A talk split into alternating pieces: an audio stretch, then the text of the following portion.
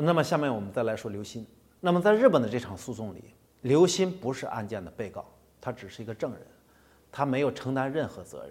那么江歌的母亲会说要跟他回国以后对簿公堂，我们就按照中国的法律来判断一下，刘鑫该承担一个什么样的责任。从刑事犯罪来说呢，呃，很难说刘鑫有杀死江歌的故意，应该不会想过要杀死江歌。那么你按照这个刑事犯罪来追究刘鑫的法律责任，这个有点勉强。那么我分析呢，江哥的母亲说要跟刘鑫对簿公堂，很可能是在民事上。那么我们就按照中国的民事法律来判断一下。刘鑫在这个事件当中要承担什么样责任？我分析呢第一种可能，江哥的母亲 可能认为刘鑫在江歌遇害的事件上有过错，要求刘鑫承担赔偿责任。为什么说刘鑫有过错呢？刘鑫负有保护江歌不受侵害的法定义务。这个法定义务是怎么来的呢？是因为刘鑫自己先前的行为。带来的，因为这个陈世峰是刘鑫带来的，那么江歌所遇到的危险也是刘鑫带来的。刘鑫因为自己的先前行为，导致江歌处于这种危险之中，并且按照日本的法律，刘鑫住在江歌那里也是违法的。那么刘鑫呢，没有尽到自己的法定义务，导致江歌遇害，应该说刘鑫是有过错的。并且呢，根据在庭审当中，我们可以坐实了一个环节，就是刘鑫把门锁上了。这个刘鑫把门锁上的这个行为，这个动作，可以说直接导致了江歌处于危险之中。那么这个行为证明刘鑫也是有过错的啊。根据刘鑫的过错，我想呢，江歌的母亲可能会要求刘鑫对江歌的遇害承担赔偿责任。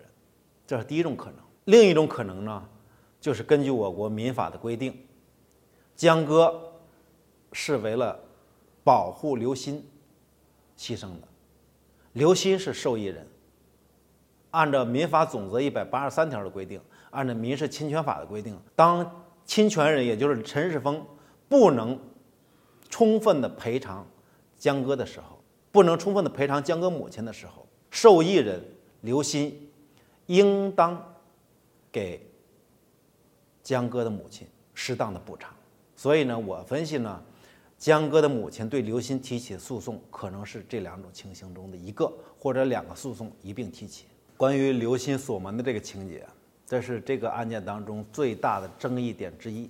我感觉主要来自于两方面，第一个呢，就是刘鑫是不是锁门，这个有争议；第二个呢，就是对刘鑫。锁门这个动作怎么评价有争议啊？我们先说这个事实。我看了江母和这个刘鑫见面的那个视频，在那个视频当中呢，刘鑫说他没否没锁门，但是在庭审过程中呢，检方出示了一份证据，这个证据呢就是刘鑫报警的时候的录音。在这个录音里呢，刘鑫用中文说了一句：“别闹了，把门锁上了。”那么从这个庭审过程，我们现在基本可以认定，可以这个推定吧，当时刘鑫是把门锁上了。所以刘鑫锁门这个事实上应该没什么问题。呃，另外呢，就想说一下对锁门这个动作的评价问题。在不同的社会，这个有着不同的价值观，有着不同的法律价值观。那么对于同样一个动作，按照不同的法律价值观评价也是不一样的。在日本的社会里，留心锁门的这样一个动作呢，他觉得应该是人之常情，人为了保护自己，把自己处于一个安全的空间里。啊，这属于人的一种本能，无可厚非的。这是日本的法律价值观。日本的司法体系呢，没有把刘鑫纳入到这个被告里来。但是呢，回到我们中国，可能中国民众最不能接受的就是这一点。按照我们正常人的思维想一下，江歌呢和陈世峰两个人本来没有什么瓜葛，他俩不认识。江歌呢是为了你给你刘鑫平事儿，才跟陈世峰接触的。那么那一天呢，陈世峰又是刘鑫招来的。招来了以后，刘鑫先跑进屋，把门锁上，把江歌处于这么一个危险的境地里。这个按照我们中国人的思维，可能是这个刘鑫的这种做法太不地道了。那么结合到我们事前披露的一些细节来看，你比如说陈世峰到刘鑫打工的地方去找刘鑫要求复合，刘鑫呢就随便指了自己一个男同事说：“这是我的新的男朋友，你别找我了。”实际上那个男同事呢并不是她的男朋友。从这几件事上我们来看呢，感觉刘鑫这个人，我不想谴责他，但是我可想客观的评价一下。他是为了达到自己的目的不择手段的一个人，这个按照我们中国人的思维呢，觉得这个刘鑫锁门的这些情节是我们所不能容忍、不能接受的。那么到案件具体案件事实当中，如果刘鑫当时不锁门，江哥可能会进进去这个门，那么他进去这个门呢，也就不会被这个陈世峰用刀刺中。江哥呢，只是一个替代品，一个牺牲品。所以刘鑫锁门这个情节，这也是不能让我们。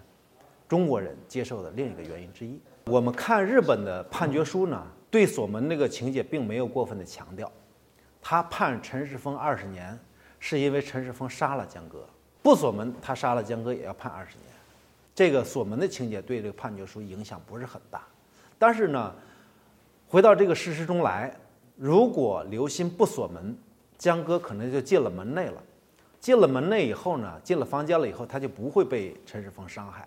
所以锁门的这个情节，还是导致江歌遇害的一个直接原因，啊，一个直接原因。尽管刘鑫不是加害人。